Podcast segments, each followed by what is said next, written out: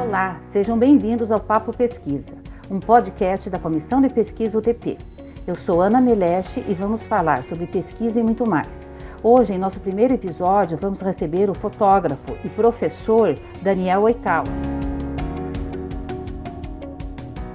Olá, esse é o primeiro episódio do podcast do Seminário de Pesquisa e Seminário de Iniciação Científica. E nosso convidado é o fotógrafo e professor Daniel Oikawa. Oi, Daniel, tudo bem? Oi, tudo bom, Ana? Agradeço a oportunidade. Gostaria que você falasse um pouco é, da fotografia que gentilmente você nos cedeu, né, para os nossos materiais de divulgação, no cartaz, nos cards, né? Eu queria que você falasse um pouco sobre a, a concepção dessa, dessa imagem e a relação que ela tem com a, com a nossa temática do seminário, né? Hum. É, quando eu recebi o convite da professora Josélia, fiquei bastante feliz, né? É, em ter uma fotografia no material de divulgação do seminário.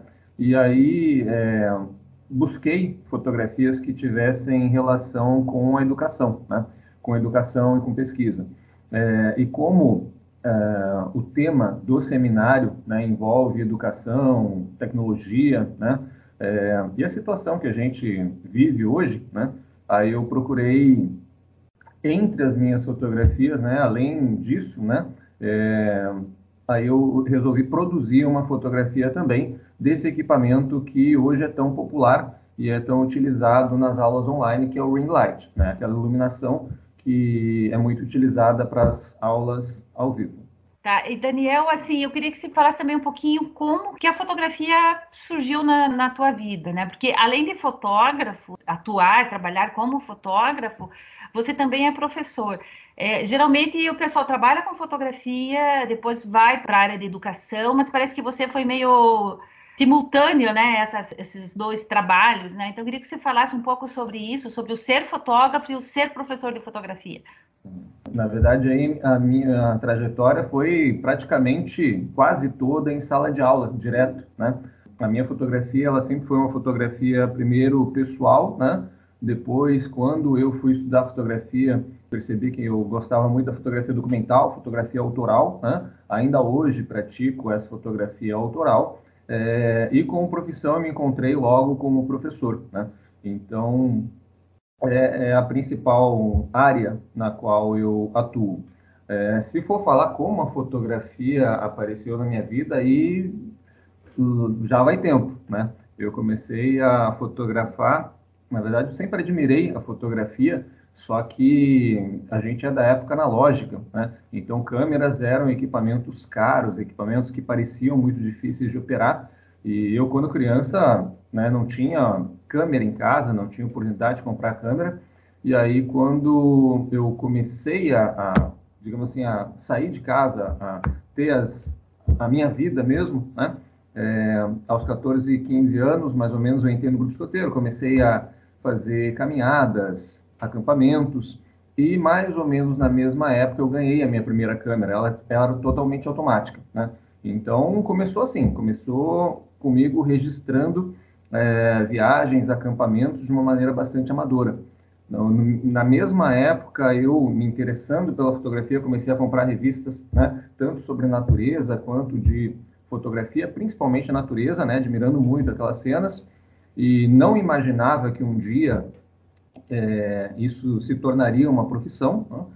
E aí, um pouco depois, quando eu tive que escolher uma, uma faculdade, né, apareceu o curso de design gráfico na minha vida. E lá comecei a estudar mais a, a fundo a imagem, né? Depois fiz uma especialização em fotografia e logo depois comecei a dar aula. Você começou, eh, apesar de ser super jovem, com a fotografia analógica. Há uma, uma uma, uma, diferença, assim, digamos, de produção da fotografia analógica para a produção da, da, fotografia digital, no sentido não da produção em si, mas da popularização, né? Porque hoje a, a fotografia você faz com o celular. E na fotografia analógica você tinha que ter um equipamento, por mais que fosse um equipamento amador, teria que ter um equipamento. Você, como professor hoje de fotografia, e a gente percebe que ampliou muito o número de cursos de fotografia, você acha que tem um interesse maior pela fotografia nesse ponto do estudo agora, do digital, que na época do analógico isso estava um pouco relacionado com a questão da do custo mesmo do analógico, né? Em termos de popularização, assim, popularização, eu digo na questão de buscar um, um estudo, um entendimento da fotografia. Bom, antes de mais nada, quero agradecer pelo jovem, né? Porque isso aí, é, acredito que seja também uma ilusão que tem a ver com a imagem, né? É, apesar de que a gente vai transmitir só o som, né? É. é. E também tem a ver com o sobrenome Oikawa, né? Vocês sabem que japonês a gente nunca sabe quantos anos tem, né? Mas agradeço aí pelo elogio. É, sobre a fotografia, é curioso porque é, a, a, a, fotografia digital ela realmente popularizou, né? Primeiro com as câmeras digitais, o processo ficou um pouco mais fácil, o fotógrafo começou a ter um controle um pouco maior do processo sem a necessidade de um laboratório, né? Que antes era um conhecimento técnico a mais, bastante específico, um custo a mais, um espaço a mais.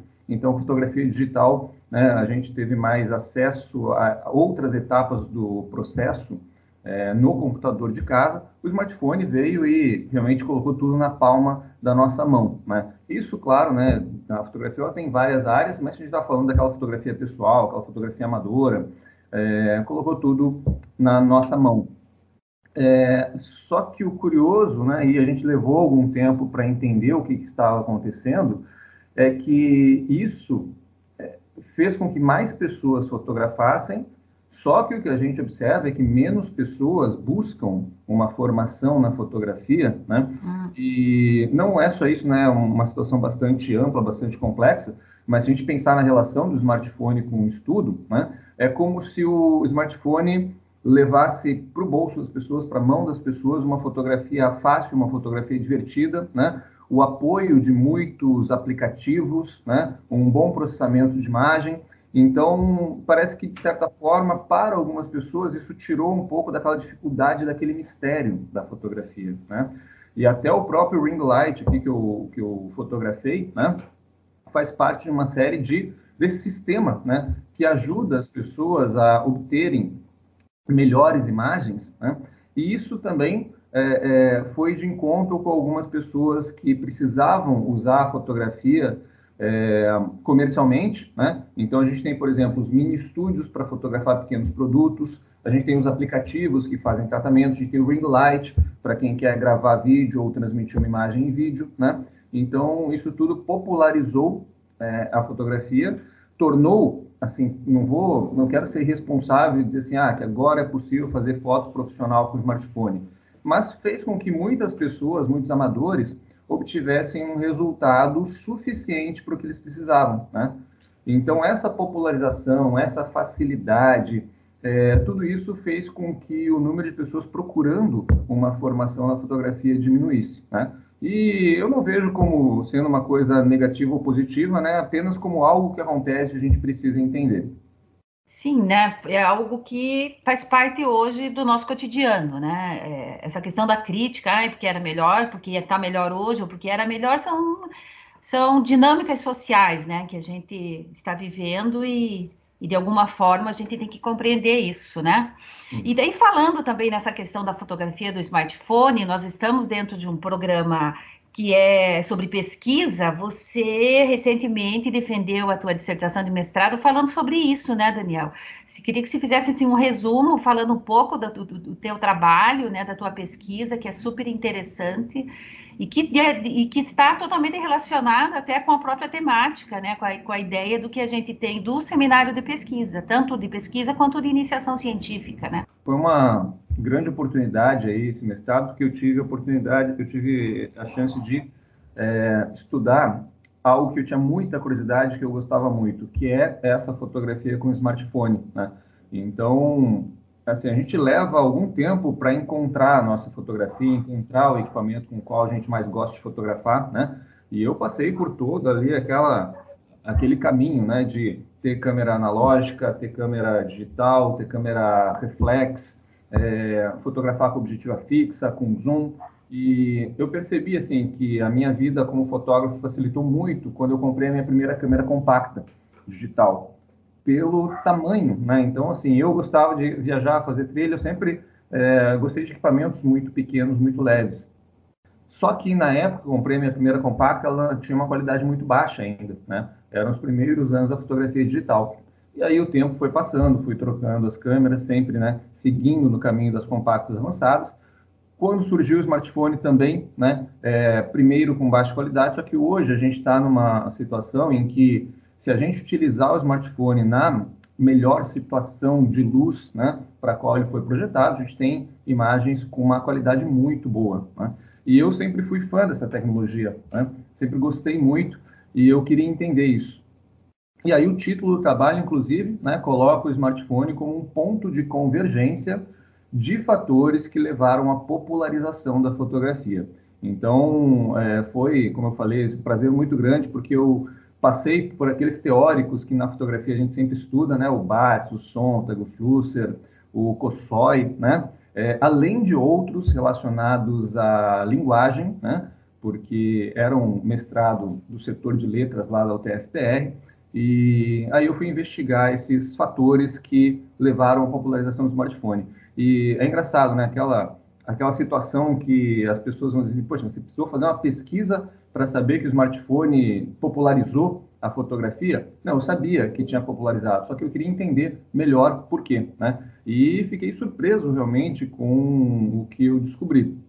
É, porque envolve não só a tecnologia, não só o desenvolvimento das interfaces, dos aplicativos, a câmera embutida com os seus recursos, mas também o conteúdo da internet, o conteúdo audiovisual, as redes sociais.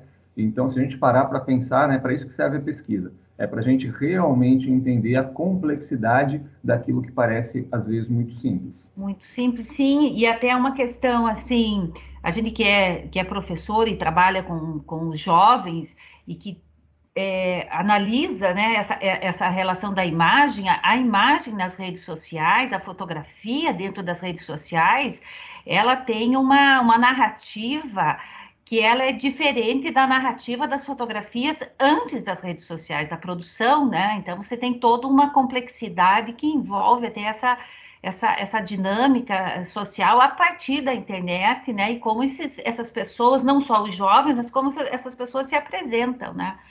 Que é muito interessante. E o bacana nessa questão da, do, do, do, smartphone, do avanço tecnológico, né, dos, dos, telefones celulares, é que hoje se tem concursos, né, na área da fotografia, até de documentários e filmes produzidos com smartphone. É, concursos, exposições, livros lançados com câmera de smartphone, né? É, em sala de aula, eu passo trabalhos técnicos de fotografia né, e de iluminação que os alunos fazem com o smartphone. Então, é uma ferramenta fantástica. Se a gente parar para pensar, né, a gente sabe que o, o, básico, né, os elementos básicos de uma câmera fotográfica estão presentes em toda a câmera fotográfica, inclusive nos smartphones. Então, é possível aprender né, uma fotografia técnica, né, é, claro, mantendo as devidas proporções, explicando exatamente claro. os controles, é super possível. Sim, eu no começo, é, a primeira vez que eu usei a palavra objetiva para celular, dando aula na, em fotografia, eu fiquei um pouco assustada que essa ideia saiu na hora da aula. Uhum. Depois eu fiquei pensando, né? O celular ele tem uma objetiva. Sim. Né? Sim. É. Né? E assim, a gente tem uma relação que é, isso faz parte do equipamento profissional, né? E, e hoje a gente caminha para uma não só miniaturização, mas para uma, uma facilidade no uso, né? De, de, nesse uso de equipamentos da vida, de tudo, né? Porque no smartphone hoje você resolve muitas coisas da sua vida, né? Inclusive. É, é ele, a câmera do celular tem é, sensibilidade, tem sensor, tem objetiva, tem sensibilidade, tem é, velocidade, tem abertura. Sim distância focal, foco, né? Apesar de que a gente não tem ali o acesso nos botões, né, no corpo da câmera, digamos assim, tem tudo isso e alguns aplicativos ou alguns modelos, né, dão acesso a todos esses controles, que é um negócio realmente impressionante hoje. E você falou um negócio importante também que apareceu na minha pesquisa, que é um aparelho multifuncional, né? Então, tá tudo ali. Você faz a fotografia, salva a fotografia, faz um tratamento básico, publica nas redes sociais, comenta, recebe comentários, né? É, isso tudo num aparelho que você se comunica com as outras pessoas, manda e-mail, preenche planilha, faz cálculo, grava som, né? grava imagens em vídeo. Então, é, tudo isso faz parte dessa, desse sucesso né, que o smartphone fez. Bom, Daniel, como o nosso objetivo é não fazer assunto, nós teríamos aqui para falar a tarde toda, né? Uhum. Ainda mais falando sobre fotografia. Mas a ideia, o objetivo desse podcast é trazer a conversa, trazer a, a ideia, né, o pensamento das pessoas que estão ajudando a gente a construir esse, esse seminário, né, o 25º seminário de pesquisa, quer dizer, são 25 anos de seminário de pesquisa e 20 anos de seminário de iniciação científica, né, que é algo que você também, como professor da, da Tuiuti, né, que nos orgulha muito, né, é, esse fato de uma universidade é, particular manter essa, essa, esse foco também na pesquisa.